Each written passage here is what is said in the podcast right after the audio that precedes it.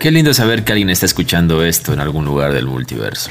Hola, recuerda que eres bienvenido, pero tus problemas y preocupaciones no lo son. Ponte cómodo porque este espacio es para relajarse y para que vivas un momento ameno. Junto a mí está Rafaelo, creador de dibujos animados y antihéroe de su propio sí mágico.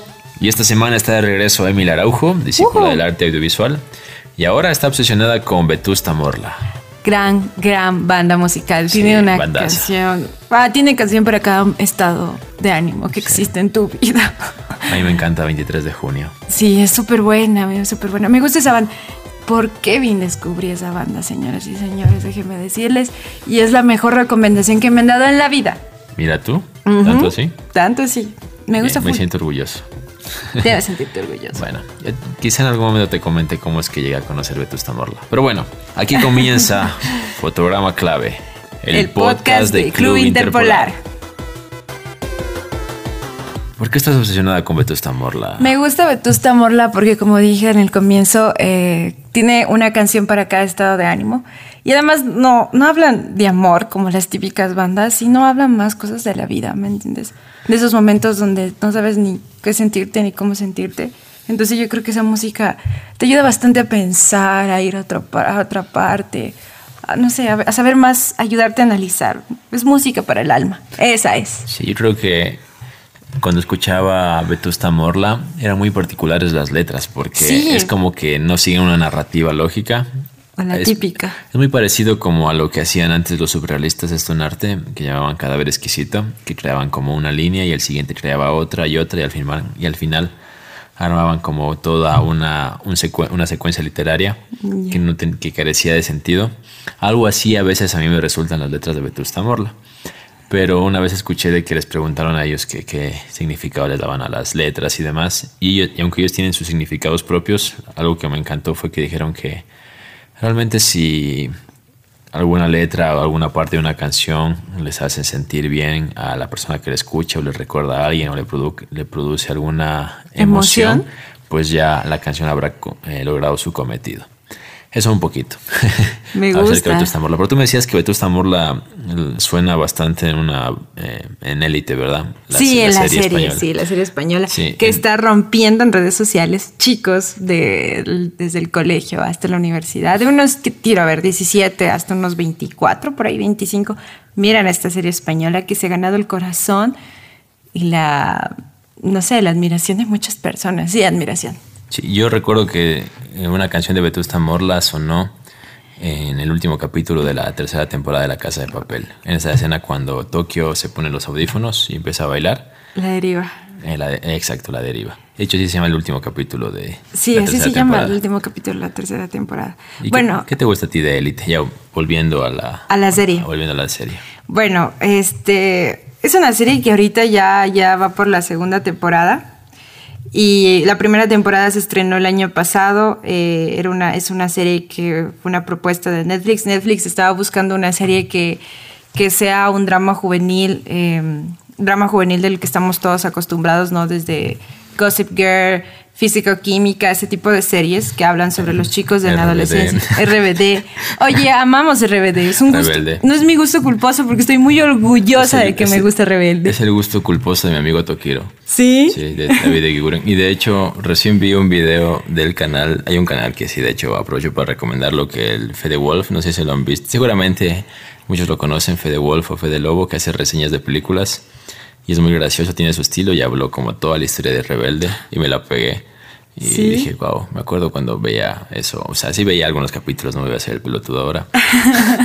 Sí, veía, sí veía algunos capítulos y eh, reconocía a los personajes y demás. Pero bueno, después ya les perdí, crecí, les perdí el rastro, ya no veo televisión y ahí me enteré cómo terminó y todo. Pero bueno, volvamos otra vez a Élite. A Élite.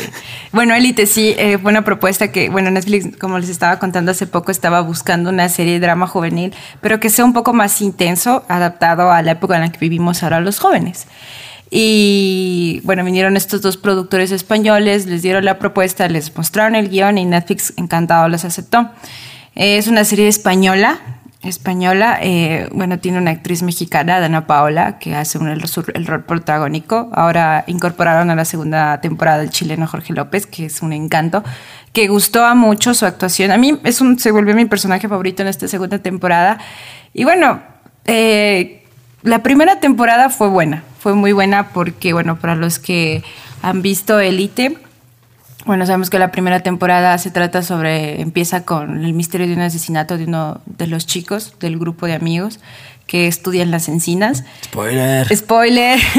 no, pero es que eso ya está en el tráiler. Ok. Está en el tráiler. Yo no he visto Elite. Yo sé más o menos porque me, Netflix me muestra el tráiler y he visto que hay algunos actores que aparecen también en La Casa de Papel. Eh, hay dos. Eh, Nairobi. no, no, no es Nairobi. Es Denver y Río.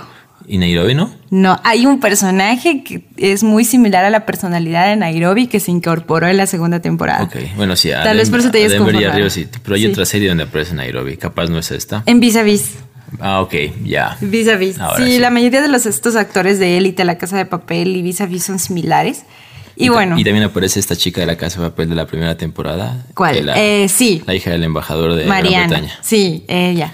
Ella es, de hecho, gracias a ella se, se da el conflicto por ella. Ok. Entonces, bueno, es, la primera temporada fue buena, eh, conocimos estos personajes, nos encariñamos de los personajes, toca temas que los jóvenes entendemos, pero no, no los decimos, son temas tabús, como por ejemplo, no sé, temas como lo que es ser joven, vivir en una era donde las redes sociales te dicen quién eres, quién no, y, y vivir en, en una época, a veces ser joven, no tener control, y a veces estar un poco perdido, ¿me entiendes? Y a veces de lo perdido te lleva a hacer cosas que tal vez te vas a arrepentir y son muy malas. También topa mucho el tema de la sexualidad. Yo Cuando- creo que eso eres- bastante. Cuando eres chico, lo chistoso es que estás perdido y el problema es que no sabes que estás perdido. No sabes que estás perdido. sino después. después de que cometes o te pasa algo grave. Pero yo quiero decir que la segunda temporada de Élite, la que estrenaron hace dos semanas, no estaba tan animada de ver porque es un gusto culposo, tengo que decirlo. Soy fan, re fan de las series Teenage.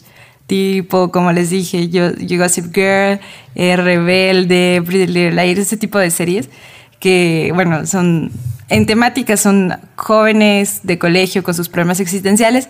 Entonces, bueno, yo no estaba tan animada de ver la segunda porque dije, ay, no, ya me daba medio culpita, ¿no?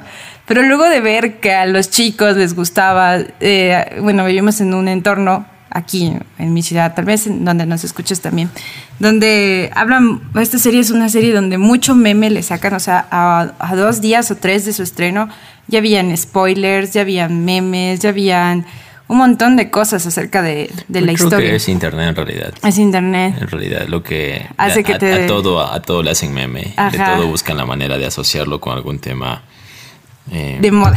de moda, ya sea político, sea social, Sociales, sí. etcétera. Exacto.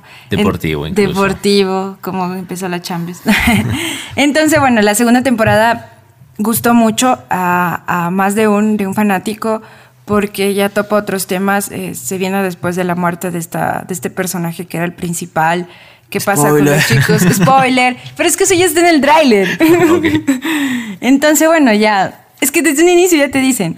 Gusta mucho por los tres personajes que incluyeron en la serie. Son tres personajes frescos, nuevos, que le dan un respiro, un giro totalmente a la historia. Y son personajes que, que refuerzan mucho, mucho, mucho lo que es el contexto de, de- las encinas, de lo que están pasando los chicos. Son personajes totalmente nuevos.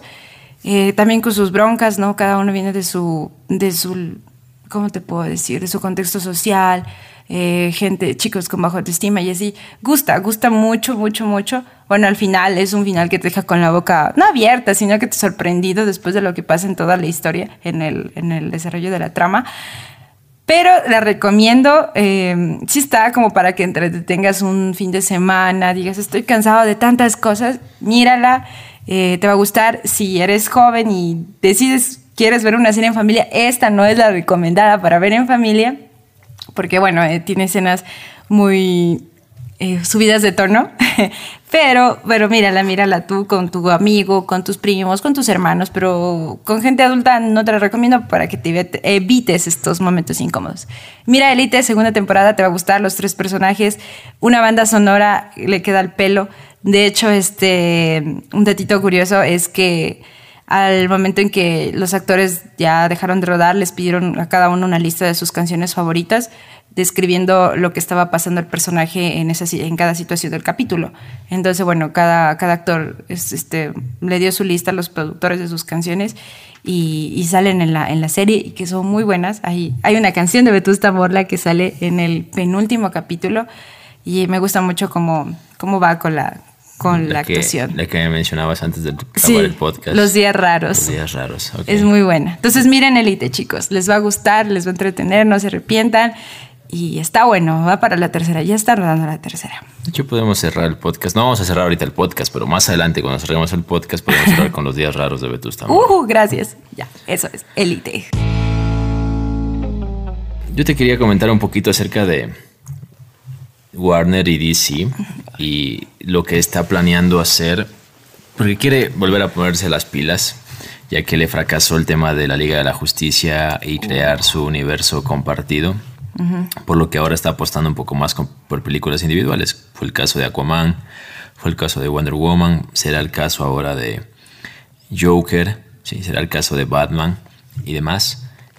Em, pero la noticia viene en el hecho de que Warner y DC acaban de contratar a J.J.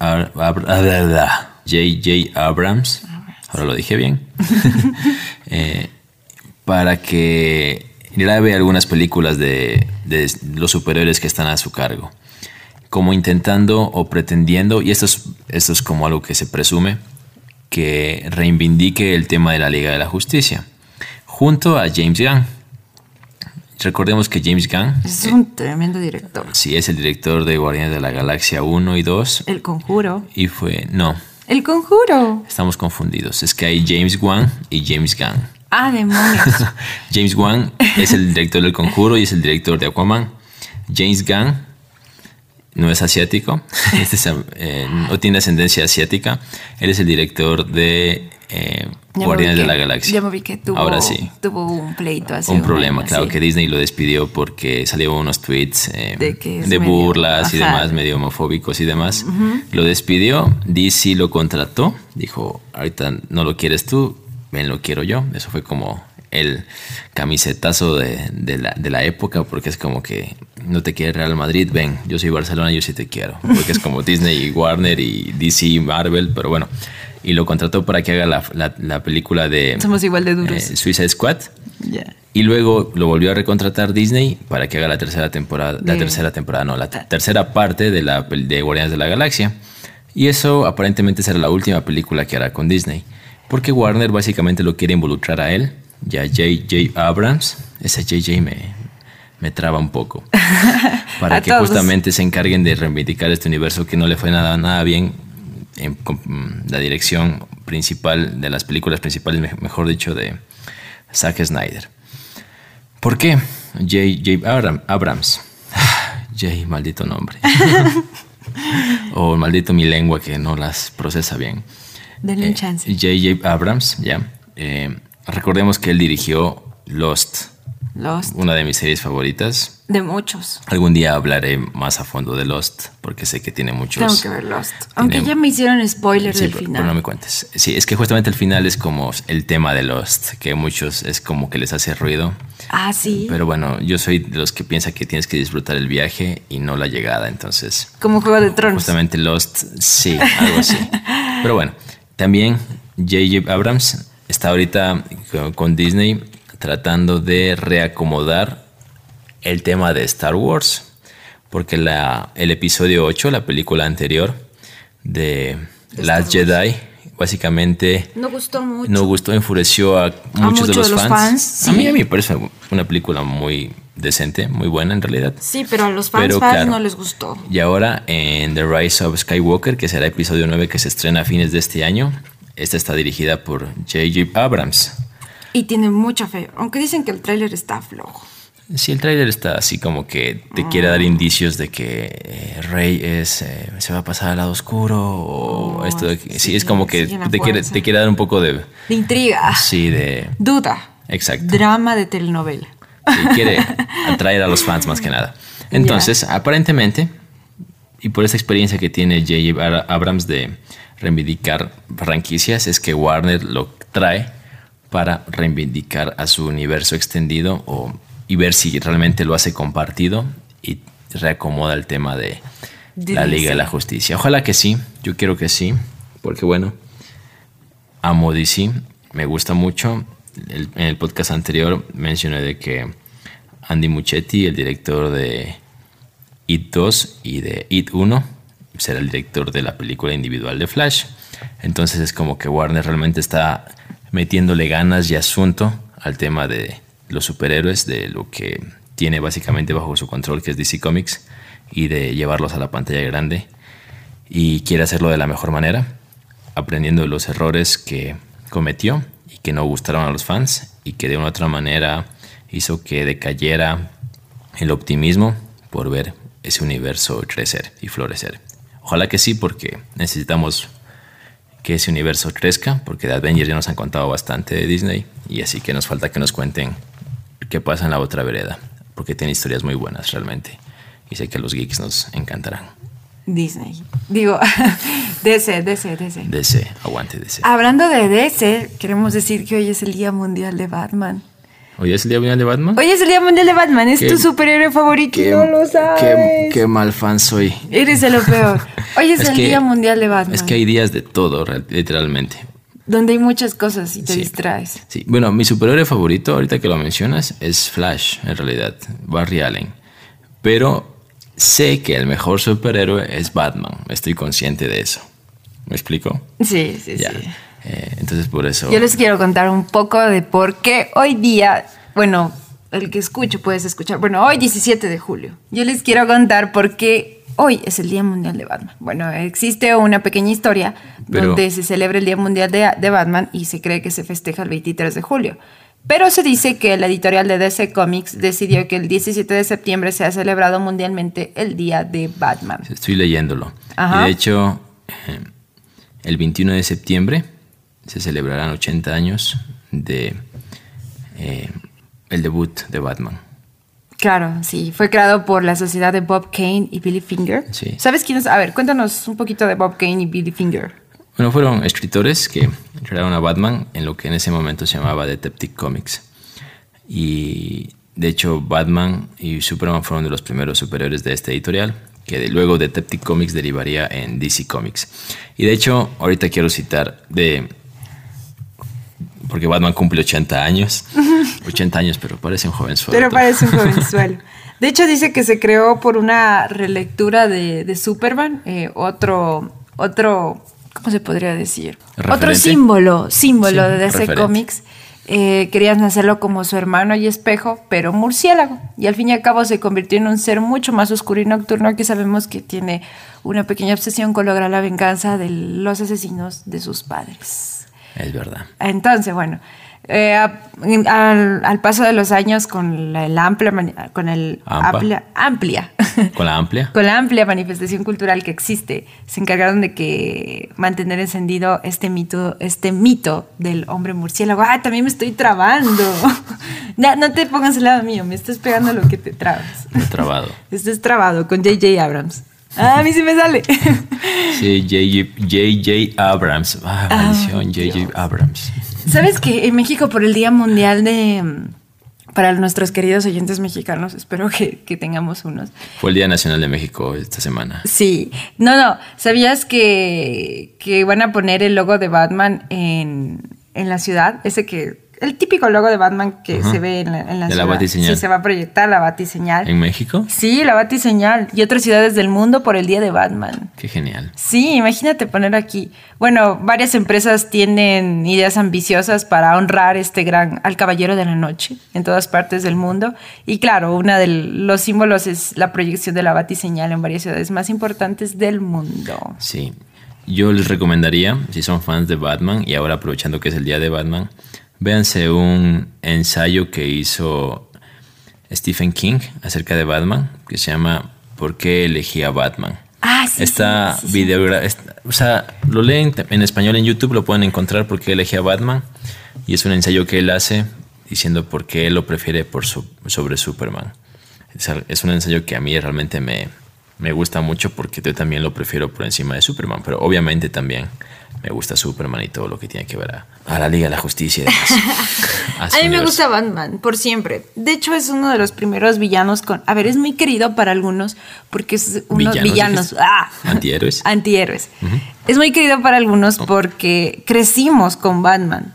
a ver, recordemos que primero tuvo la saga de... Aunque Batman no es tanto un antihéroe, es un héroe vigilante. Vigilante. Sí. Oscuro. Sí, sí. Vigilantes que se tratan de hacer justicia por su mano sin pasar esa línea de la vida y la muerte, de quitarles la vida a las personas, pese a que quizá muchos puedan considerar que se lo merecen por sus crímenes y demás.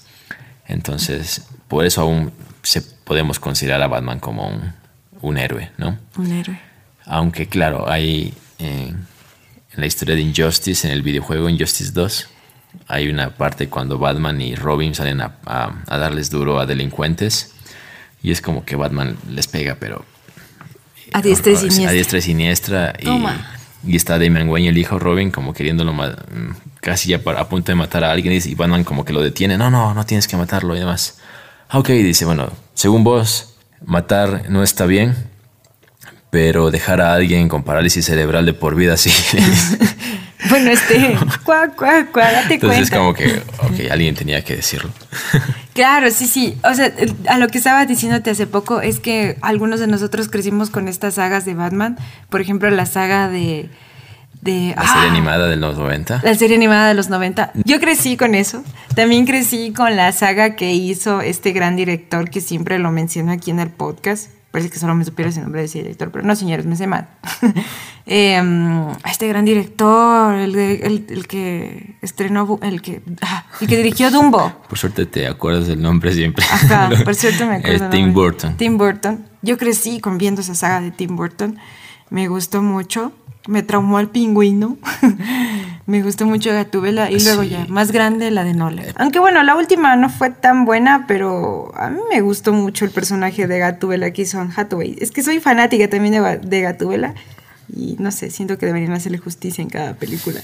No tiene que salir más que sea, no sé, un cameo, ¿de qué te digo? 10 segundos. Tiene que salir Gatúbela. A Selina Kyle. Eh, y lo que te iba a decir es de que cuando se supo ahora en la película que van a hacer de Batman, con Robert Pattinson. Con la gran sorpresa del año. Hubo fans que empezaron a pedir en internet que Gatúbela sea protagonizada por la chica que hace con el Crepúsculo. ¿Cuál? ¿Kristen Stewart? Ella. Los fans empezaron a pedir eso. Lo cual, no sé. De ahí ya me reservo mi comentario realmente. no sé, a mí. Mm, más o menos. Me gusta y no me gusta la actriz. No, a ver, no, no me gusta tanto como actriz. Por ahí una que otra cosa que le sale en sus roles. Ese es el Día Mundial de Batman, así que a festejarlo como se debe. Para cerrar esto, recomendarles, hay películas animadas que ha hecho DC, DC reciente sobre Batman. Una que se llama Bat Blue, está muy buena. Y también pueden verse Batman, el hijo de Batman, que también está muy buena. Ahí se nos presenta a, Damian Wayne como un nuevo Robin y está bastante buena, así que pueden verlas, se las recomiendo yo. Así que a mirar, a mirar tu, película o tu episodio favorito de, de este gran superhéroe que tanto amamos y queremos. Hoy queríamos también compartir un poquito acerca de las cosas que nosotros escuchamos en formatos de podcast. Porque, bueno, eh, el podcast es algo que a mí me atrae bastante. De hecho, a mí me gustaba, me atraía el tema de la radio. Pero la diferencia es que a veces la radio tiene programas a determinadas horas. Y siempre está el tema de las pausas comerciales y demás. Y a veces la recepción de señal, etc. Y creo que poco a poco el podcast irá convirtiéndose en una nueva ola. Que no sé si reemplace a la radio, pero sí eh, agarrará fans de ellos. ¿Ya? Entonces, de hecho, por eso grabamos Fotograma Clave en este formato. Somos fans de la radio. Y la había de, y de, los podcasts. Y de los podcasts. Primero fuimos fans de la radio, de programas de radio, y luego nos hicimos fans de los podcasts. Sí, y yo le había propuesto, de hecho, a Emily que conversemos un poquito acerca de nuestros podcasts favoritos. Mm. Y por qué nos gustan. Quizá para que la gente quizá y nos escucha únicamente a nosotros porque ya sea nos conoce, nos sigue en redes sociales y demás y no sabe o ignora que otros programas podría ver y quizá y aquí encuentra en nuestros gustos quizá alguna sugerencia que le interese y por ahí encuentra algo que lo atraiga bastante. ¿Quieres empezar o quieres que empiece yo? Bueno, yo quiero decir que yo llegué a los podcasts porque, bueno, soy una persona, en primer lugar, que creció en el ruido, en el quilombo, como dicen los argentinos, en el ruido, en la bulla, en que existe gente. Entonces a mí no, se me hace muy difícil estar en un lugar o hacer algo sin tener algo que se escuche de, fondo, ¿me entiendes? Sea una canción, sea, pongo, bueno, yo siempre desde muy niña, mis papás han influido eso en mí. He sido muy fanática de la radio, de los programas de radio, he seguido programas de radio, he seguido locutores de radio. Eh, siempre, siempre he tenido la radio en, mi, en mi vida, en mi contexto a lo que he crecido. Entonces, bueno, luego llegaron esto de los podcasts y recuerdo que el primer podcast que escuché y me gustó, bueno, yo llegué a la plataforma de Evox porque estaba, bueno, ya escuché que esto de los podcasts eran como programas de radio pregrabados y como a mí siempre me ha gustado este, oír estos programas. Eh, me fui a Evox, que me decían que era bueno, la plataforma donde tiene podcasts así almacenados que escuches en cualquier momento y a cada rato. Y el primer programa que escuché, me acuerdo que fue, sí, o sea, yo fui directo a buscar de cine y entretenimiento y escuché uno que se llama, bueno, escuché un capítulo sobre, ay, yo no me acuerdo, Juego de Tronos, sí, sí, sí estaba escuchando sobre Juego de Tronos. Podcast de Hielo y Fuego, puede y el podcast de Hielo y Fuego. Luego de eso, escuché un montón de podcasts, la verdad ya ni recuerdo. Sí, también escuchaba esos capítulos. El problema es que eran muy largos, eran podcasts de tres horas y a veces... O sea, uno es fan, pero ellos son demasiado. Yo, no terminaba de escuchar uno y ya salía otro. Ajá, pero está bueno. Sí, sí. Pero salían full, sí, es verdad. También, luego, luego de eso, pues aquí Kevin, Kevin es el culpable de recomendarme cosas que a la larga me terminan gustando, te odio. Espero no recomendarte cosas que sean perjudiciales. perjudiciales para tu integridad o para tu salud. Sí, por favor, porque la sigo. Yo sigo ciegamente las recomendaciones de él. No sé por qué, y es la única persona, porque yo no soy tanto de. Es como que me dice, oye, mira, está chévere, me doy mi tiempo, mi espacio, y si me da ganas, lo hago, y si no, no. Pero a Kevin lo escucho ciegamente y ese, como que ese rato lo hago, ¿no?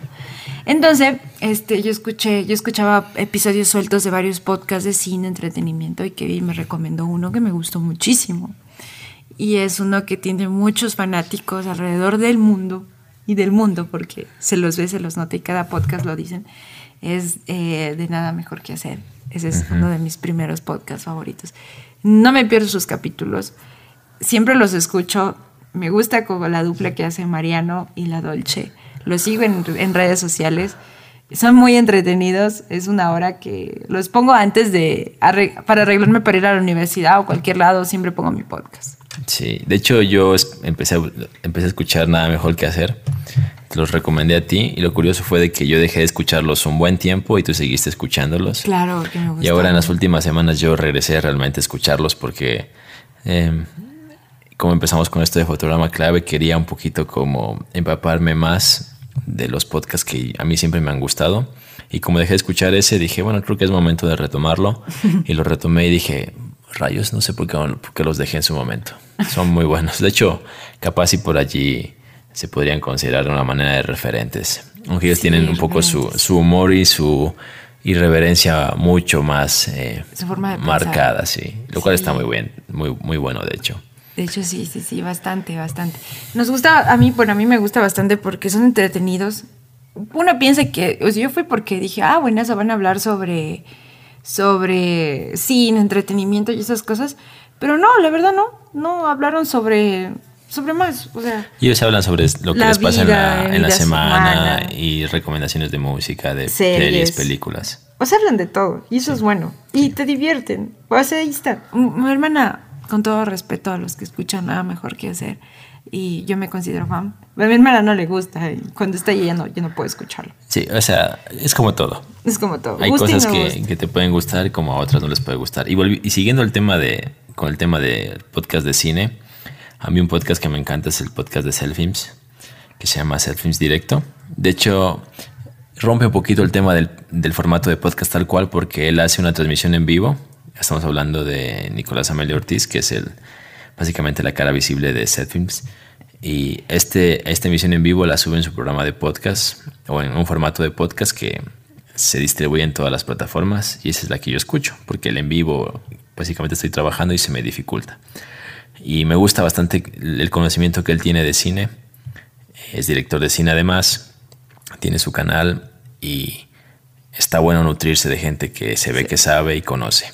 Por cierto, todos los podcasts que vamos a mencionar los podrán encontrar en las plataformas de podcast por sus nombres. La que ustedes usen, Spotify, eh, Evox, Google Podcast, Google Podcast, Apple Podcast, Apple Podcast o iTunes. Lo que ustedes Apple Podcast barra iTunes. a mí me gusta bastante también la de Zephyrs, también lo he escuchado. Eh, también lo escucho en podcast, soy más de escuchar podcast que ver los en vivos en YouTube. No soy tanto de YouTube. Entonces me gusta bastante porque sí, te da buenos consejos y como que sientes que no es egoísta con sus conocimientos, lo comparte. De hecho, en su canal comparte mucho de esto. Sí, y lo hace bien. Me gusta bastante como, como director, cómo piensa y cómo te, te aconseja como principiante, ¿no? Que estás tú recién empezando en este mundo. Sí. Te voy a comentar y les voy a comentar cuál es mi podcast favorito. Ah, el de toda la vida. El de toda la vida. Se llama Dos Nombres Comunes y ya se sale un poco del tema del cine, va un poco más al tema de sociedad, por decirlo así, y de todo un poco, que es un podcast. Yo lo sigo porque, bueno, yo soy eh, seguidor de, bueno, es una medio sectario esto de decir seguidor. Eh, me agrada la música que hace José Madero, ex vocalista de Panda y cuando tenía su agrupación y ahora que es solista y tiene un podcast con un sueco que se llama Andreas Sosberg. Entonces Andreas Sosberg y José Madero hacen un podcast que se llama Dos Nombres Comunes, donde hablan de todo. Y es súper entretenido porque Andreas, que es básicamente quien lleva, se ve que lleva un poco el hilo de la conducción y de los formatos y de ciertas dinámicas que usan y utilizan, le encanta el tema del podcast y utiliza el tema del sonido, del ambiente y esta herramienta a su favor para crear situaciones muy, muy cool. Aparte es interesante todos los temas que hablan porque simplemente opinan, opinan de la vida, opinan de temas de la sociedad, de la cultura, de la historia y es increíble de hecho el conocimiento general que ellos tienen y está bastante interesante. Yo siempre los escucho Ahora están un poquito como en receso, pero ya van a volver con su nueva temporada. Así que si les gusta el tema de sociedad, de música también hablan bastante. ¿Y quieres un acompañamiento de una hora? Sí, dos nombres comunes deben escucharlo. Ese es tu podcast. Y a veces tú llegas a identificarte con uno o con otro. O sea, con la forma, porque piensan diferente. De hecho, eso hace rico el podcast de ellos, que se contrastan en sus modos de pensar y eso genera cierta discusión y cierto debate y tú como oyente llegas quizá a posicionarte en una de sus dos modelos de pensar. Obviamente eh, a veces puedes eh, simpatizar más con uno, otras veces más con el otro, pero lo que es un hecho es que siempre te vas a entretener. Yo los escucho siempre, eh, de hecho a ellos y a cualquier podcast, más en el bus, porque básicamente paso dos horas de mi día en bus, entonces es cuando aprovecho para escuchar podcasts. Eh, y de paso ver por la ventana. hay un Porque podemos hacer las dos cosas al Hay un meme del Joker hablando de la ventana que dice, no te hace malo, este, te hace malo el, la ventana del bus, te hace triste. Bueno, ya es un meme, tienen que buscarlo en Facebook donde sale una escena del tráiler del Joker. De Joaquin Phoenix. Ajá, está mirando por la ventana. Sí. Yo escucho, yo escucho podcast. Cuando estoy por irme a la universidad y me arreglo, eh, eh, cual sea en la tarde o en la mañana, también en el bus a veces, o a veces quiero oír música, o cuando estoy haciendo las cosas de la casa. A mí lo que no me funciona es escucharlos cuando me estoy duchando. Ah, lo que sí hago es escuchar música cuando me ducho. Llevo el celular y pongo música. ¿También pero, mides las Pero he intentado. no. Con las que te bañas. Hay, hay, hay uno que dice, no sé ustedes, pero yo veo si me baño después este, en tres canciones o en dos. Ah, ah ya. Ah, sí, sí, sí, sí. Claro, digo, tres canciones, digo, chuta, ya me he demorado bastante el tengo que salir pronto. Es verdad, ya, ya te entendí. Ah, Pero bueno, intenté poner podcast mientras me duchaba y es imposible, porque el sonido del agua y demás, y si no, no logras escuchar la voz de ellos o de la gente que está hablando o la persona que está hablando. Así que no me funcionó.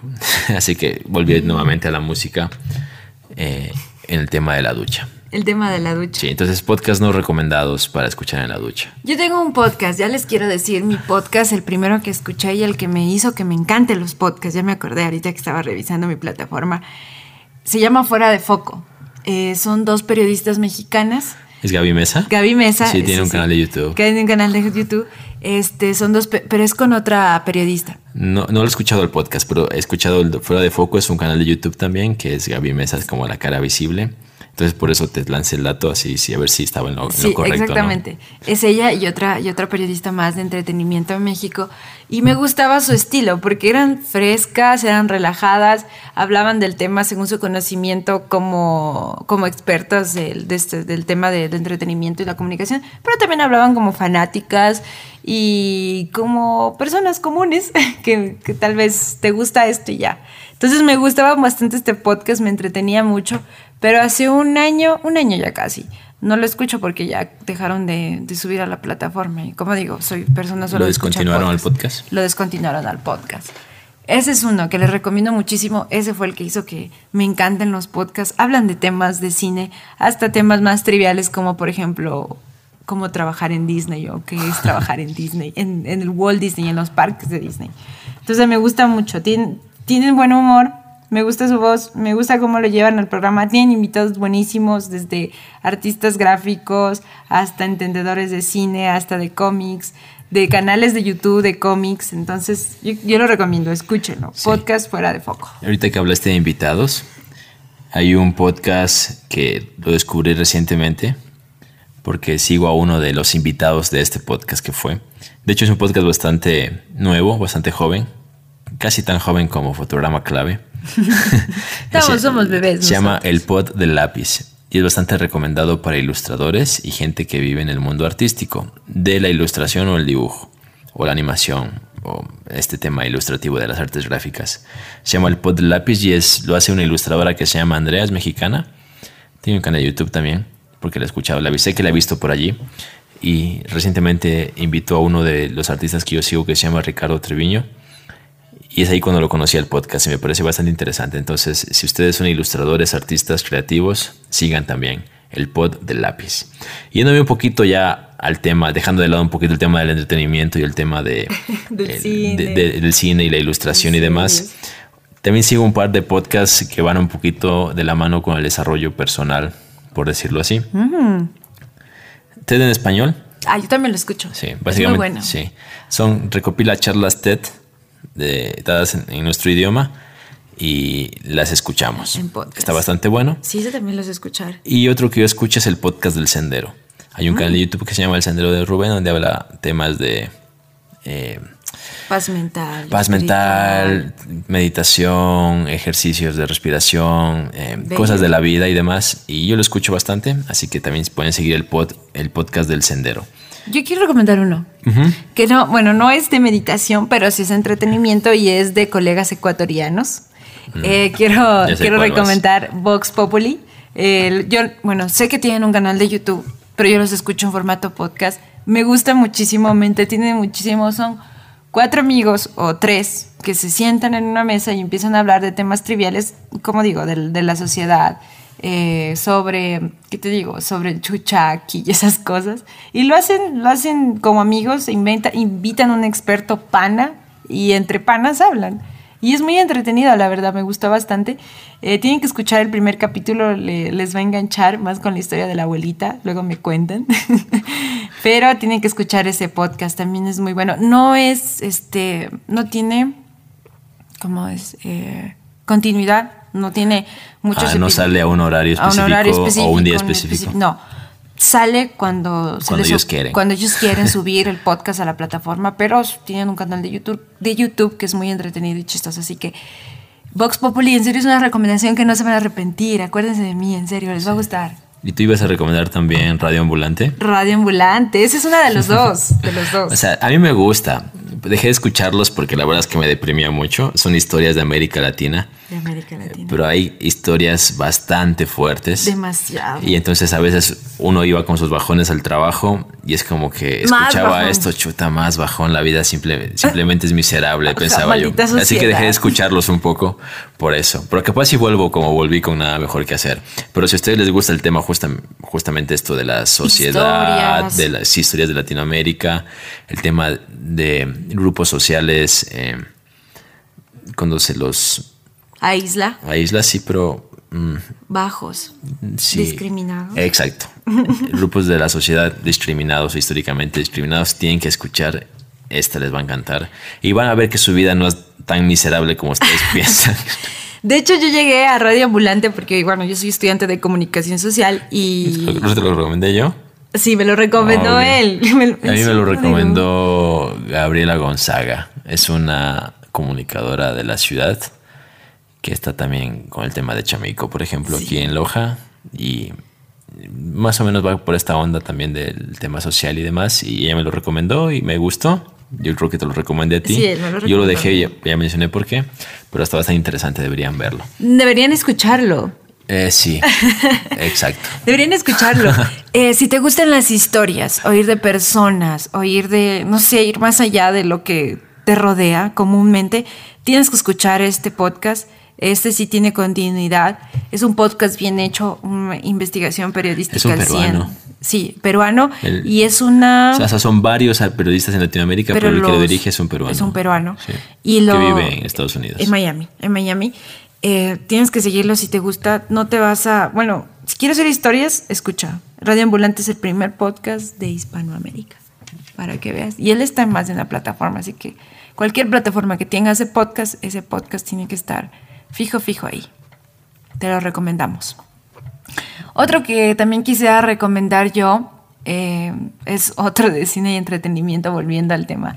Es Cine Autopsia. Volvemos donde empezamos. ¿Dónde empezamos? Cine Autopsia son chicos mexicanos, son dos chicos mexicanos, un hombre y una mujer. Ah, ahora no recuerdo el nombre, la verdad. Y sabe mucho del tema. Hacen recomendaciones sobre películas que se estrenan en México, sobre festivales de cine.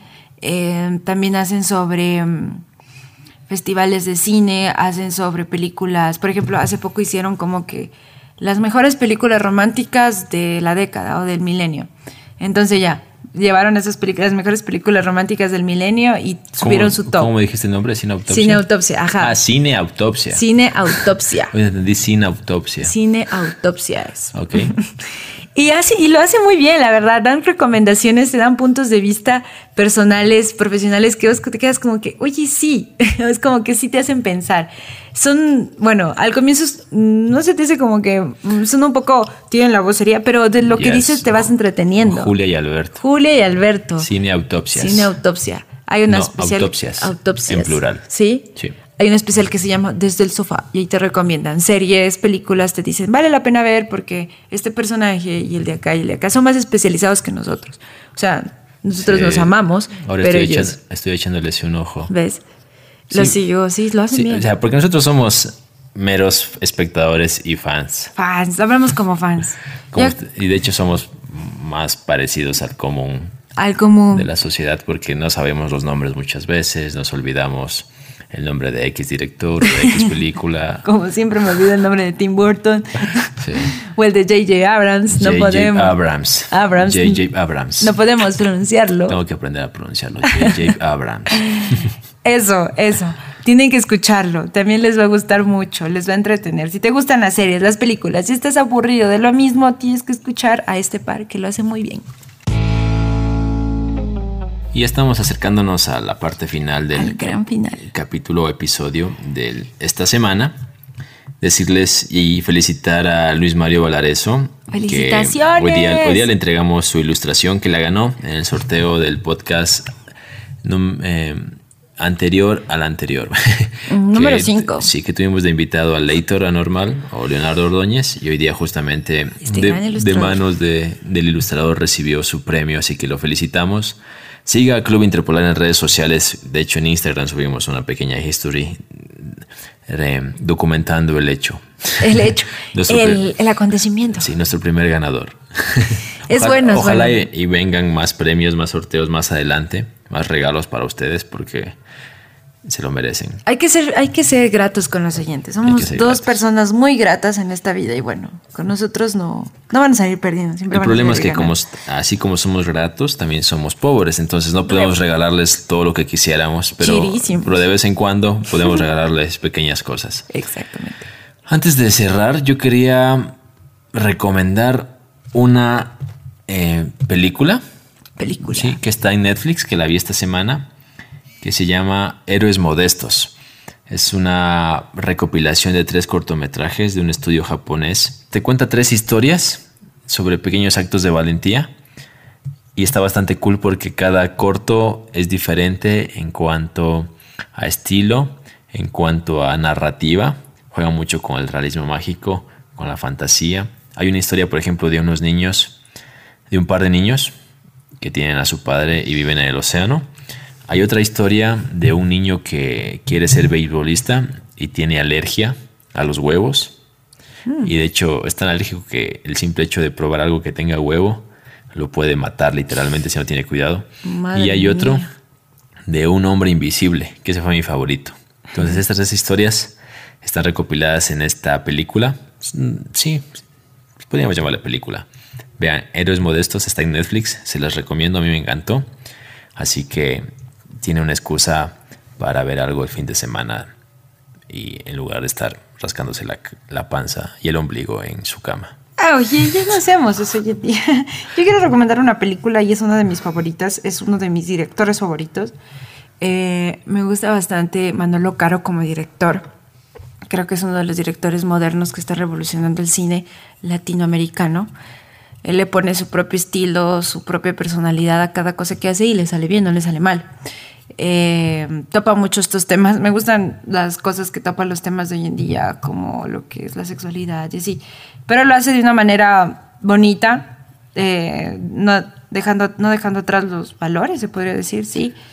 Y quiero recomendar una peli que está en Netflix también de él, que les va a gustar. También la recomiendo que si la quieren ver en familia, no la vean.